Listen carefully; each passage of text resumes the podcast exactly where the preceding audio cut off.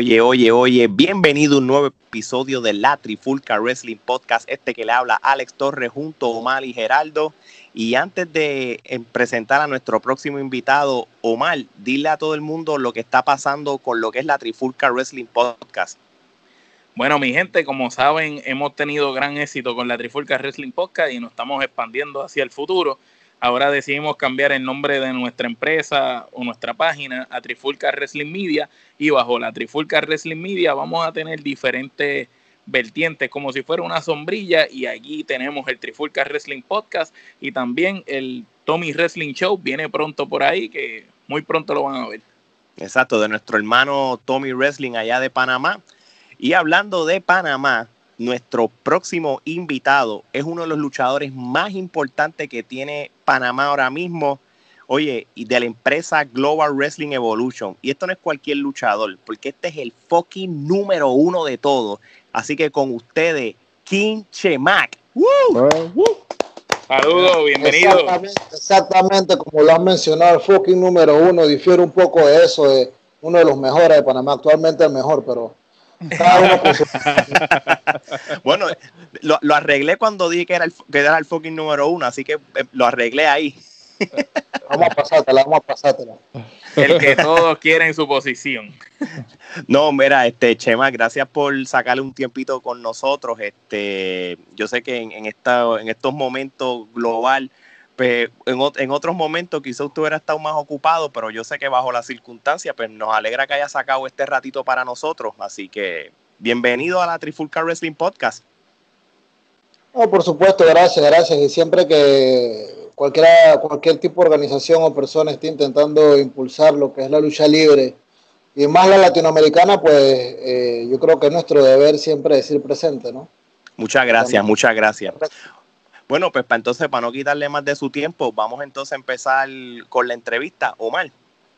Bueno, pues de pequeño, ¿eras fanático de la lucha libre? Em, ¿Qué tan pequeño? Yo diría que yo, yo tenía conocimiento de la existencia de la lucha libre de muy niño. Em, aquí en Panamá siempre hubo lucha, pero eh, mi padre nunca me llevó a un evento de lucha de niño. Y pues yo veía niños con, los rines estos celestes de la WWF y todo eso, pero nunca lo había visto. Y no fue hasta 1998 que llegué a ver en la televisión eh, lucha.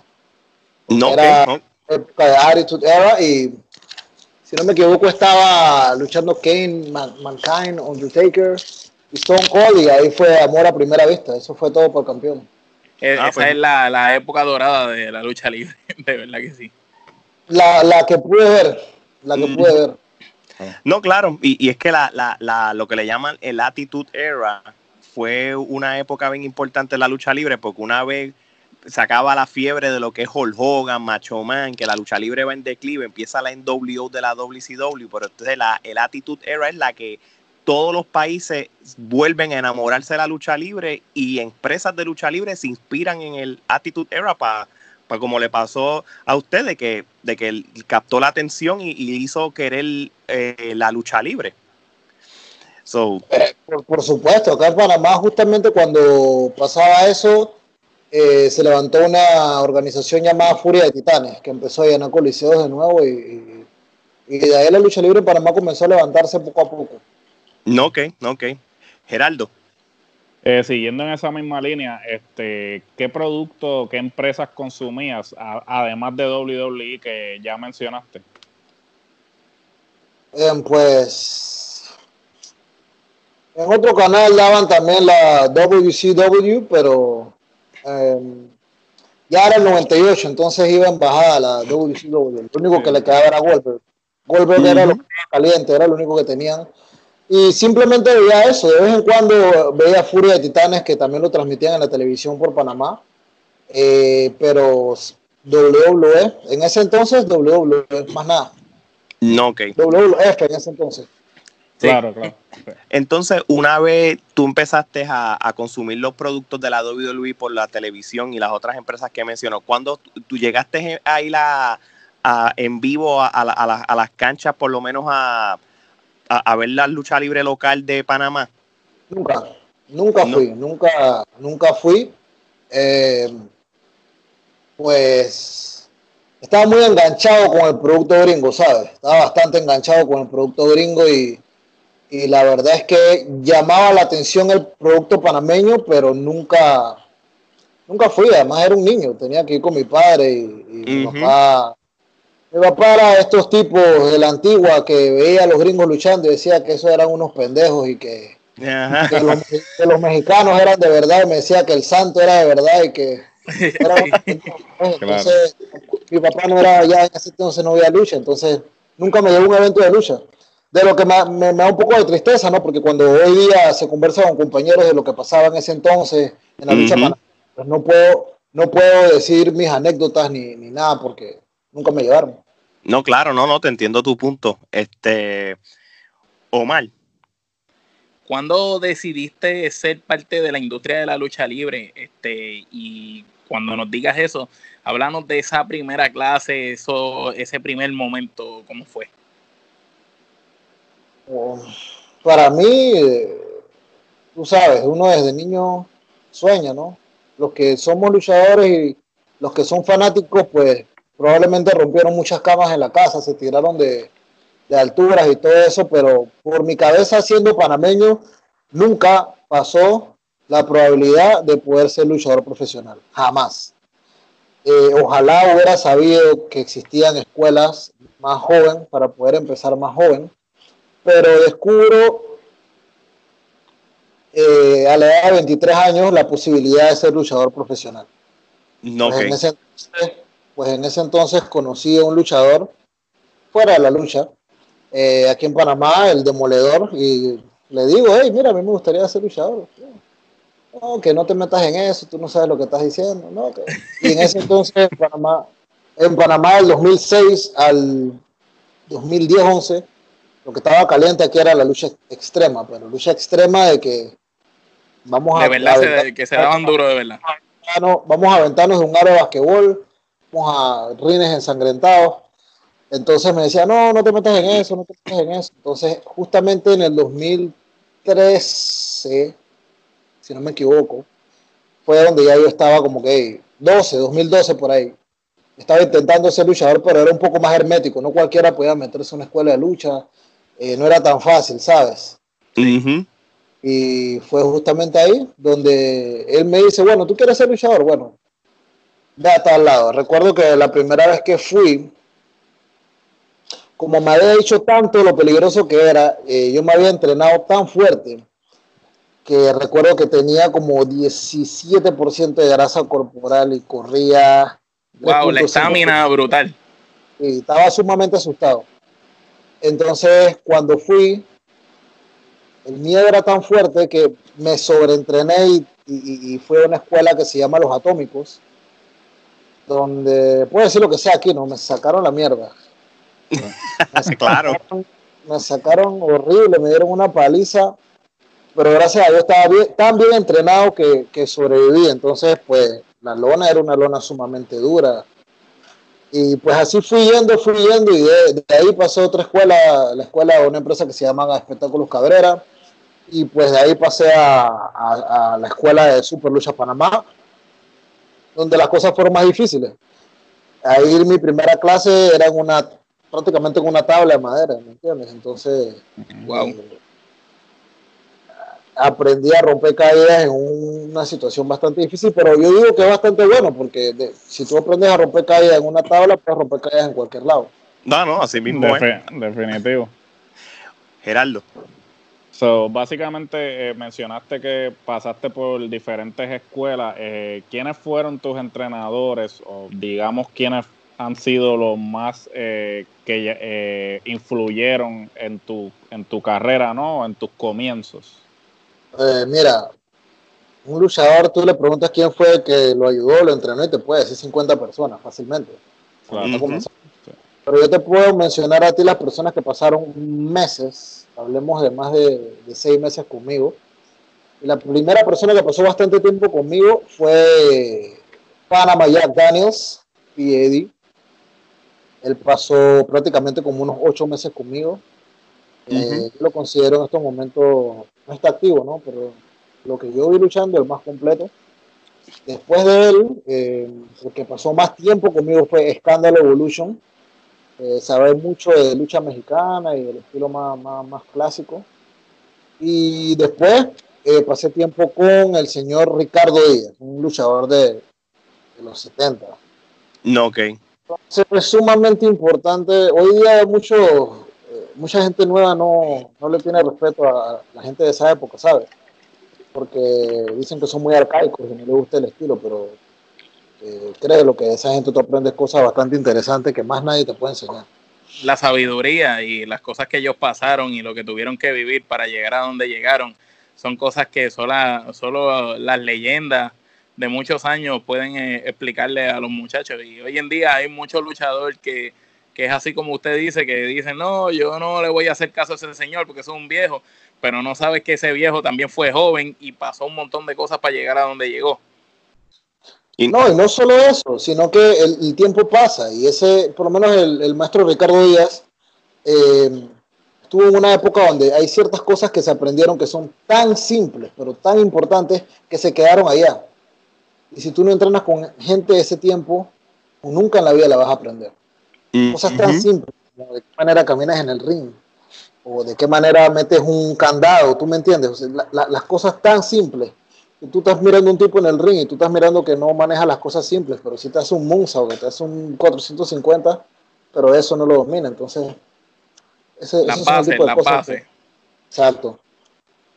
Y, y no te creas, este Rey, que prácticamente lo, que- lo que tú estás diciendo mm, es algo que es bien común en esta era, porque yo he escuchado que en mismo Puerto Rico mu- muchos talentos jóvenes este, no respetan a, su, a los veteranos. Y, y eso es algo que, que está pasando mucho, no solamente en, lo que es la lucha libre, también otras destrezas también, que, que le han perdido respeto a lo que es la veteranía, los consejos, y, y se creen que por meterse en YouTube y ver un video de alguien dando, como en caso de ustedes, no saben hacer lo, lo técnico, pero se creen que son buenos porque lo que están dando es moonsault, moonsault, moonsault y tirándose de tres pisos para abajo. So, yo creo que eso es algo que- lo que usted dice es algo que está sucediendo actualmente. La clásica está en las carreras. Las carreras de los veteranos este, duraban un montón de años y los de chamaquitos de hoy en día, los que no se cuidan ni saben trabajar adecuadamente, sus carreras son bien cortas, terminan lesionándose rápido por carencias de cosas básicas. No, lo que pasa es que actualmente pues el talento nuevo lo que está haciendo es mucho movimiento sin psicología, ¿no? Yo creo que lo que traen los veteranos a la industria es esa psicología que ca- La lógica. cada, cada movida tenía un propósito, una razón de ser en la lucha. Sin embargo, ahora tú tienes personas que te hacen tres moonsaults sin ningún propósito porque ni siquiera el oponente vende la movida, sino que hacen tres Es que moonsaults. no, no, no está en un combate, hermano. Tú ves unos combates que son, eh, yo no le quiero faltar respeto a nadie, pero unos combates que, que- son coreografías y entonces ves otros combates que sí son combates. Definitivo. menos si tú ves un combate, qué sé yo, una, usted ve una lucha de Puerto Rico de los tiempos de antes, donde en toda la lucha le están trabajando por lo menos a alguien la espalda, una extremidad. En definitiva, le está Sí. en, en definitiva, le está trabajando esa extremidad. Ujú. Va a buscar la manera de ganar ese combate trabajando esa extremidad. Sin embargo, en otros casos usted está viendo, qué sé yo, bailando por un sueño. Sí, no, definitivo, y eso hasta cierto punto es lo que prevalece, ¿no? Porque pues la gente no entiende que tú puedes tener diferentes estilos de lucha, no tienes que basarte en un... Y entonces ahora la lucha aérea, pues todo el mundo quiere ser aéreo, pero nadie quiere, nadie quiere aprender el llaveo, nadie quiere aprender la psicología, ¿sabes? La ¿sabes? Porque sabemos que pues la lucha tiene un propósito y es capturar a ese espectador y ese espectador tiene que eh, envolverse en ese combate, ¿no? Sentir, Y- sentir. y sen- sentir que, que está viendo algo, ¿sabes? Que, y, y el problema es ese, que actualmente muchos luchadores no entienden eso. Omar, Háblanos de esa primera lucha tuya, cómo fue tu debut. Ah, uf. la primera lucha siempre es una basura. Sí, sí, pero, pero de ahí se aprende. Ay, Cuéntanos, cuéntanos de ese momento. completo desastre. Eh, pasa que eh, yo estuve entrenando lucha que de 2000, Yo empecé en el 2013 y eh, debuté como a finales del 2014. Entonces, el lugar en el que yo entrenaba no tenía cuerda, ¿sabes? Entonces, No, ok. Nunca en la vida tocó una cuerda, porque de huevo y te repito, una tabla, una... Eh, La primera lucha, recuerdo que fue en pareja con eh, un tipo, un luchador que se llama Sexy Boy, Ok. en contra de Crush y em, Destroyer. No sé si alguna vez has escuchado de Crush acá en Panamá. Sí, Sí, Sí, sí. sí, está, en la, está en la empresa GW actualmente. Sí, él y yo debutamos el mismo día Oh, wow. Ah. y en esa misma lucha y fue un desastre. No, sé, no sé ni qué decir de la lucha. ¿no? no, estaban verdes. Como dicen. Tenía, tenía un bonito equipo, eso sí, lo que tenía puesto era bastante chévere. Eso es lo mejor que puedo sacar de esa lucha.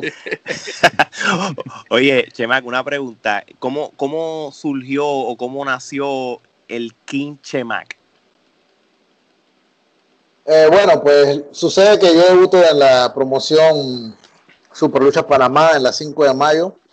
Me Sí. mantengo ahí durante 15, 16, 17, tres años.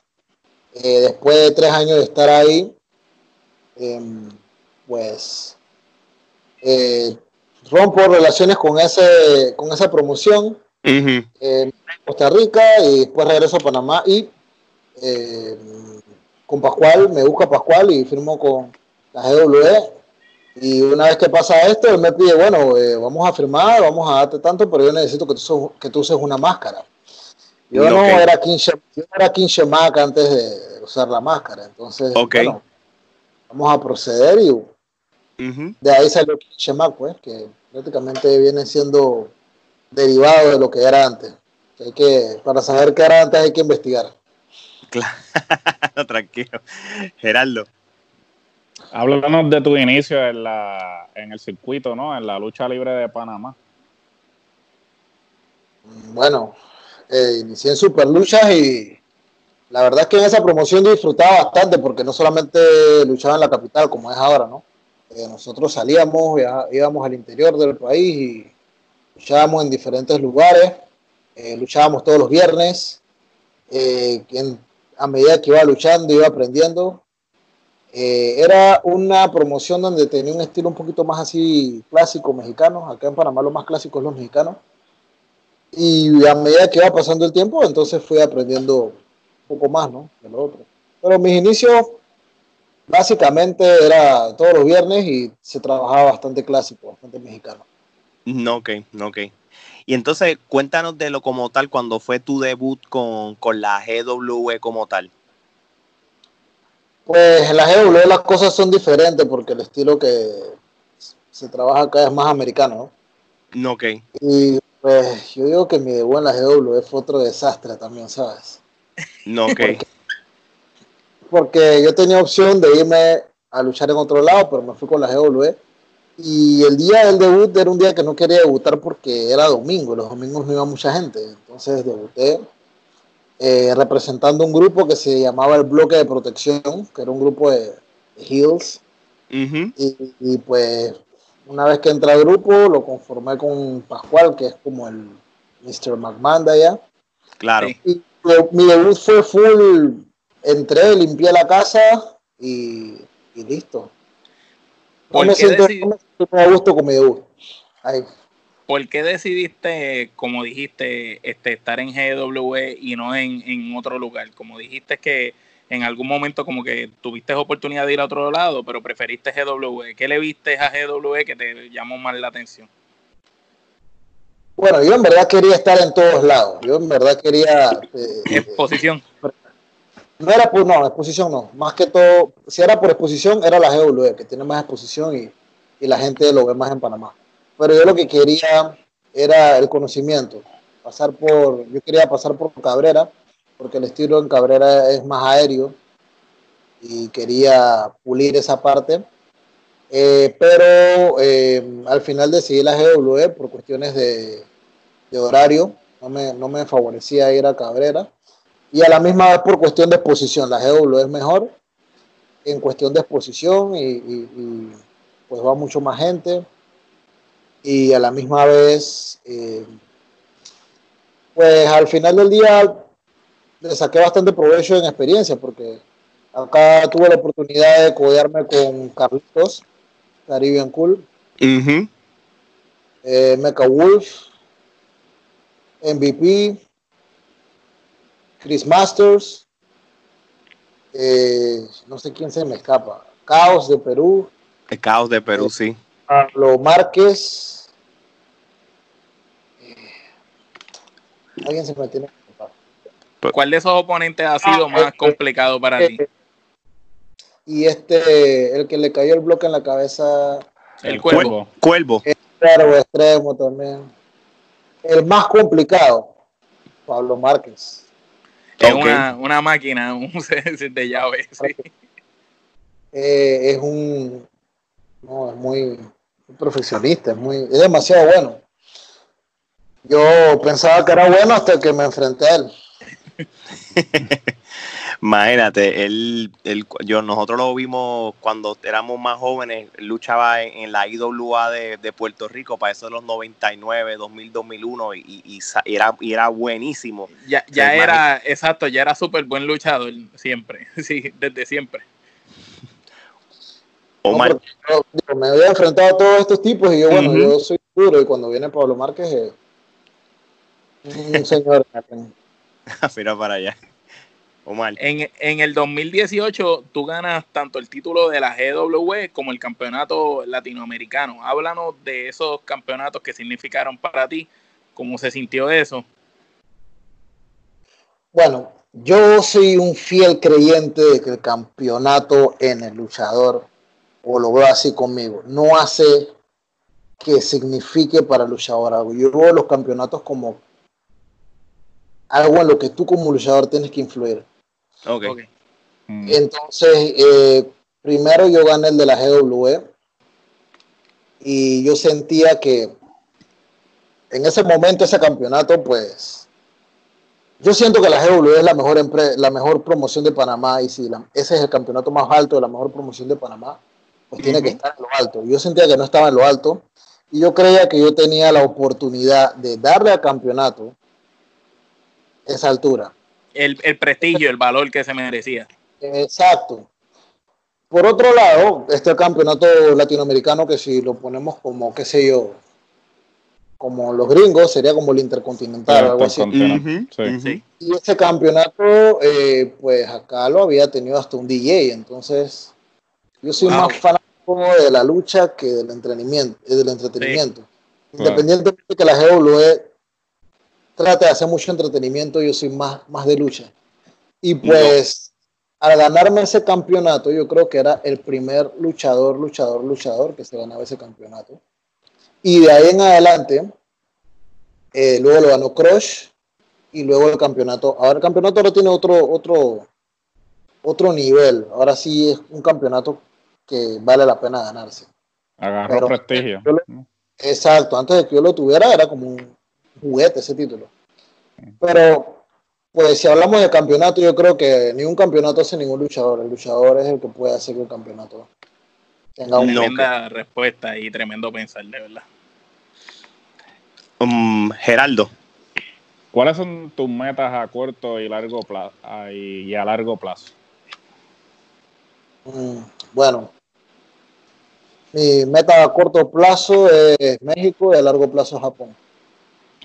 Uf, esa es muy, muy buena, muy buena. Bueno, Este, el, ahora mismo en la actualidad, ¿qué luchadores de esta era tú como luchador también este, admiras? Sin importar el país. Admiro. Como que te gusta su trabajo, que tú encuentras que hacen un buen trabajo. Eh, yo te, te puedo mencionar mucho. Son muchos. Dinos, dinos, dinos los que tú quieras ahí, algunos de ellos, entre otros, como uno Ibushi, dice. Ibushi, Ibushi, Mm, Con Eh, Ibushi. Kotiguchi, sí. por supuesto. AJ Styles. Un Em, fenómeno. Exacto, eh, Cesaro. Em, digo, estoy mencionando de tipos que sacan una buena lucha con el que sea. Sí, sí, son, eh, eh, lo, lo, que han mencionado son tres caballos en, en cualquier liga. Adam Cole. Adam Cole. Oh, uh -huh. El Baby. futuro. Adam Cole. ¿Y cómo se llama este muchacho de AEW? Sammy Guevara. Oh, ah, muy bueno. Muy futuro bueno. también. El futuro, eh. Son los muy que bien. me gustan mucho. Muy bien, muy bien. Omar. Este, pues entonces, siguiendo por esa línea, eh, ¿cuáles son tus cinco luchadores favoritos de todos los tiempos? No importa el lugar de origen. Me estás haciendo preguntas demasiado difíciles. había pensado en eso, ¿sabes? Eh, en un orden bien loco, yo te podría decir que Shawn Michaels, uh, Bret Hart, uh, AJ Styles, eh, ah, no sé quién más, bro. Ni, Está ni, bien, esos tres, esos tres, tres, esos tres vale, esos tres mencionaste tres bestias. Dos más, Kerangle. Wow. Uh, uh. Ay, bro, yo pondré a Brock Lesnar. También, lo ponemos ahí también, seguro que sí. sí. Fíjate que, que, tu lista es interesante porque tiene una serie de luchadores que tienen una mezcla de llaveo, voladores, fuertes, agresivos, tremendos luchadores y tremendos campeones, todo. Un balance perfecto. Variedad, variedad, sí. Geraldo. Eh, ¿Cuál sería tu dream match o lucha de ensueño o si tienes más de una? Eh, actualmente no tengo un dream match, me gustaría luchar como en el Tokyo, pero a mí me gustaría luchar con Punk. Uh -huh. sería buena lucha. Sí. Eh, me gustaría también Penta. También sería muy buena lucha. Eh, fíjate, sí. y esa sería tremenda porque los dos tienen misticismo que pueden hacer un ángulo tremendo. Eso es para que los bookers se pongan en contacto. Claro.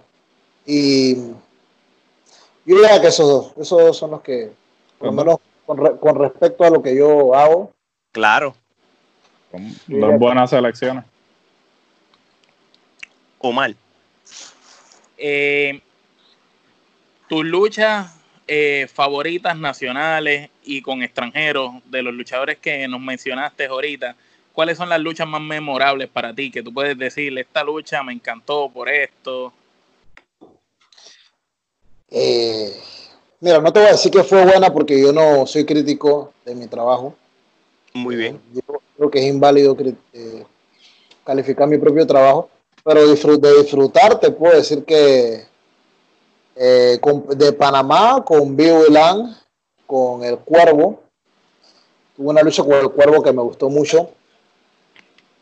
Eh, con extranjeros. ¿Qué lucha me gustó con extranjeros? Lo que pasa es que usualmente eh, la lucha con los extranjeros son siempre como que Fatal Four Way o, o lucha X. En o, grupo, en grupo. Sí, entonces si yo era un single match, eh, yo luché en Colombia con con JC Navarro. Ah, ah sí, sí, sí, sí. Muy bueno, muy buen muchacho. Esa lucha, esa lucha me gustó mucho, pero me gustó más que todo porque tenía un grado de dificultad bien alto, que era la altura de Bogotá. Oh, sí. Entonces, la lucha era como un reto. A medida que pasaban los minutos, el aire se iba y, y, y cada vez que uno caía y quería levantarse era más difícil. Entonces, siempre recuerdo esa lucha con bastante cariño porque fue como un reto, pues. Fue, fue otra, complicado, fue com sí. Me gustó mucho también, yo diría que la lucha X con Mecha Wolf me gustó bastante. No, ok. La, la lucha, la, la lucha que usted está mencionando, y no sé si es la que yo le voy a preguntar ahora, que fue la, la primera lucha Ultimates X de eh, que usted que usted tuvo reten, retuvo el campeonato de la GW, ¿esa es la que estuvo Mecha Wolf o yo le estoy hablando de otra lucha? Es esa, esa es la que. Sí. Sí, porque la que te mencioné fue por el grado de dificultad y la que te estoy mencionando ahora, que es la, la lucha X, pues uh -huh. el pop del público fue. Fue, fue fuerte. Brutal. Fue brutal, sí. ¿Y cómo, cómo, se, ¿Y cómo es la psicología de tú tener ese tipo de lucha X? Porque yo sé que de, de por sí es una lucha bien complicada. Bueno, lo que sucede en la lucha X es que, pues, en la lucha X hay acción por todos lados. Todo el mundo intenta subirse a, los cables esos a buscar el, campeonato. Y pues, básicamente los otros luchadores estaban tratando de impresionar al público. Y el secreto real de la lucha es subir y agarrar los campeonatos, no, no intentar impresionar al público, pues. No, claro. yo creo que esa es una lucha en la que la gente más oportunista es la que puede salir con la victoria. Victorioso. Eso fue lo que pasó conmigo. Esa fue mi ventaja y mi desventaja, porque al yo agarrar los dos campeonatos, bajo uno, y ese me lo quita Crush de la mano. Entonces no fui tan oportunista, hubo uno más oportunista que yo que fue Crush. Me quedé con el de la GW y el campeonato latinoamericano se lo lleva Crush. Pero es una lucha sumamente peligrosa porque cuando tú caes de, los cables pues, puedes caer de una mala forma y puedes lesionarte. No, ok. okay. Nadie salió nadie salió lesionado. No, y, esa lucha está muy buena. Este, está en YouTube y buscamos pietaje para hacer un intro para esta entrevista con usted y de verdad que la lucha está muy buena. Mucha acción constante, la lucha no para nunca. Súper intensa y, mucho ayuda también Mecha, ¿no? Porque el estilo de lucha de Mecha es un estilo sumamente explosivo, rápido e intenso. Entonces, la delega es picante también, ¿no? Sí, hemos, hemos escuchado otros luchadores cuando describen a, a Mecha y, y, entonces está quieto. Sí, dicen que es una persona que siempre como que da el máximo, no importa el, el, lugar ni, ni la cantidad de gente que haya, siempre el hombre como que da el máximo y le saca lo mejor a todo el mundo. Es que es un estilo explosivo. Eh, yo me como pam, pam, pam, pam, pam, pam, pam, todo para acá, todo para acá, todo Entonces, me, me, gusta, por lo menos me gusta porque eh, eh, luchar con él te mantiene activo. Tienes que, el que no tiene aire con él. Se chavó. Geraldo. Eh, ¿Qué anécdotas o, algún suceso en, durante o después de una lucha nos puedes contar? O digamos, un suceso gracioso, algo que haya sucedido. no te podría contar todo porque son locos. alguna, alguna que se pueda. Que... El, que se pueda. La lucha se va a celebrar y imagínate. Ah.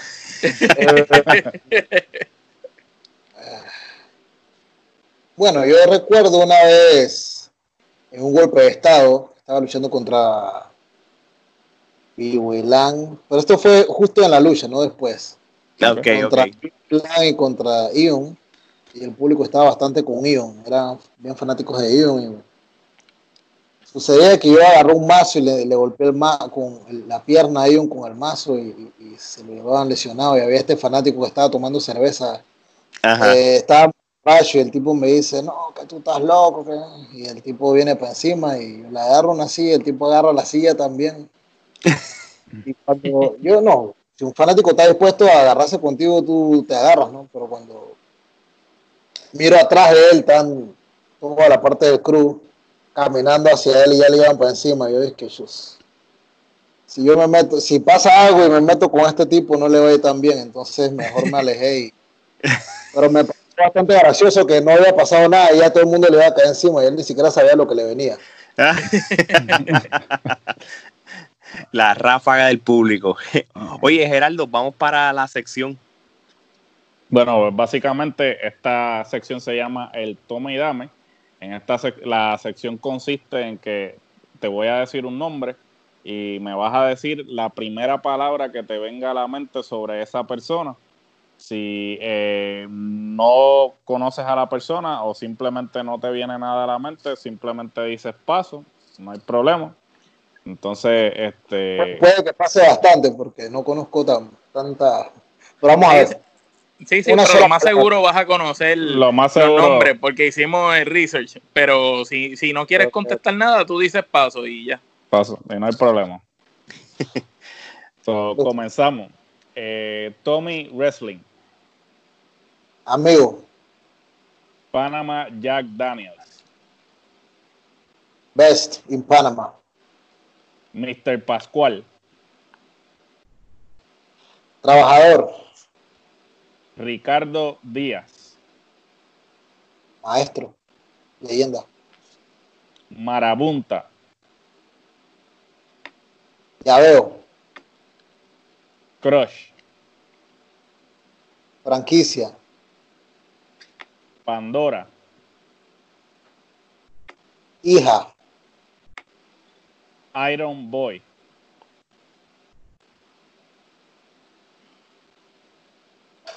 Em, no sé. Me vienen puras cosas positivas a la cabeza. Bondad, man. Bondad. La palabra bondad. Sexy Boy.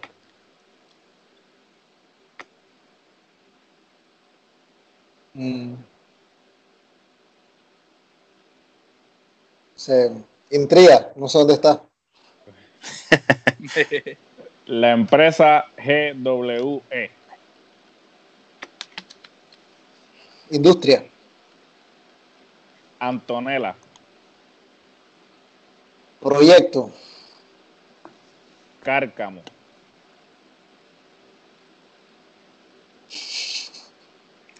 eh, se- personaje, un personaje, Sniper. sniper, chingón, B-Boy Land.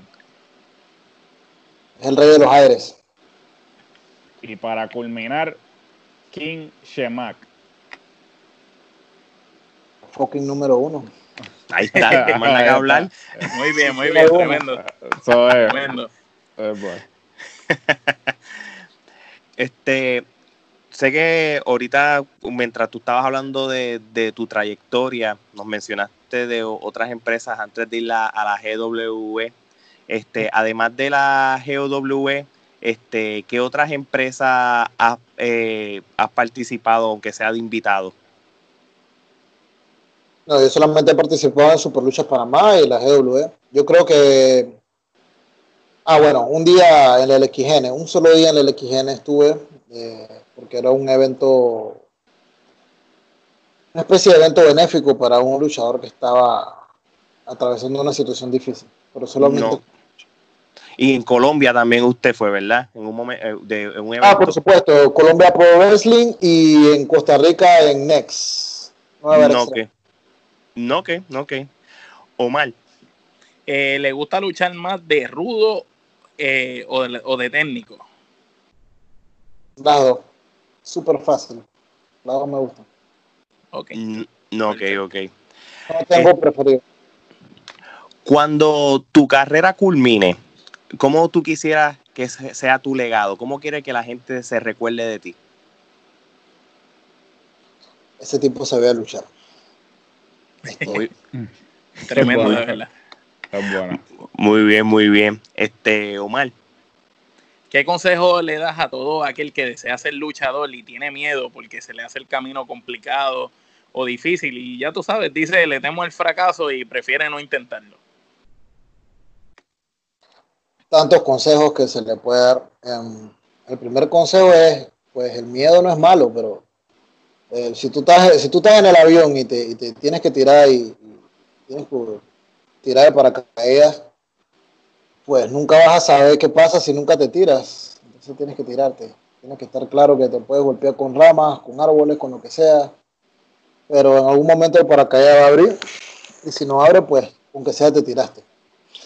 muy bien, eso muy bien. Bueno, y para ir cerrando este episodio y, y te damos este, las gracias por, sé, por haber sacado tu tiempo para nosotros, la pasamos súper bien y hemos aprendido de tu trayectoria. En esta lamentable situación que está pasando globalmente, ¿qué Quinchema que está haciendo en la cuarentena? Ah. Esta situación es bastante difícil para mí porque yo soy bien solitario, pero no me gusta estar encerrado. Yo siempre estoy en la calle, siempre. Y pues yo vivo solo, imagínate, yo limpio, yo limpio como siete veces al día de lo aburrido que estoy. Ya, ya no encuentra qué más limpiar. Sí, no me gusta estar tanto tiempo viendo series y esas cosas porque entro en lo en, quedo sedentario, ¿me entiendes? No, no, Pero claro. hago ejercicio, todos los días hago ejercicio dentro de lo que se puede. Escucho bastante música. Eh, a veces jugaba videojuegos, pero mi control se dañó en un buen momento. Ah, Y básicamente eso, yo entreno, veo series, limpio como mil veces al día.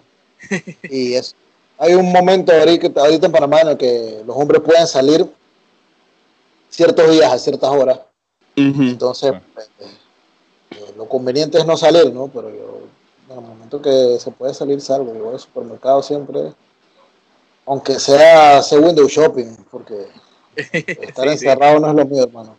No, no te culpo, de verdad que no. en- te, te entendemos completamente, ¿verdad? Porque estamos prácticamente nosotros en las mismas, que solamente cuando se puede salir es salir a comprar cosas que hagan falta y, y eh, eh, es fuerte estar encerrado en la casa. Llega un momento en que, como usted dice, mira, hace ejercicio, limpia, cocina, ve series y entonces llega un momento que ya tú dices, ¿qué más puedo hacer? Ya, ya lo hice todo. Así es. Tienes que entender que yo llegaba a mi casa solo a dormir, así que esto es... No, me imagino. So, una vez pase toda esta cuarentena y, y todo vuelva a la normalidad, ¿qué la gente puede esperar de Quinche Mac cuando regresa a los cuadriláteros de la GW? Yo le puedo decir a la gente de la GW,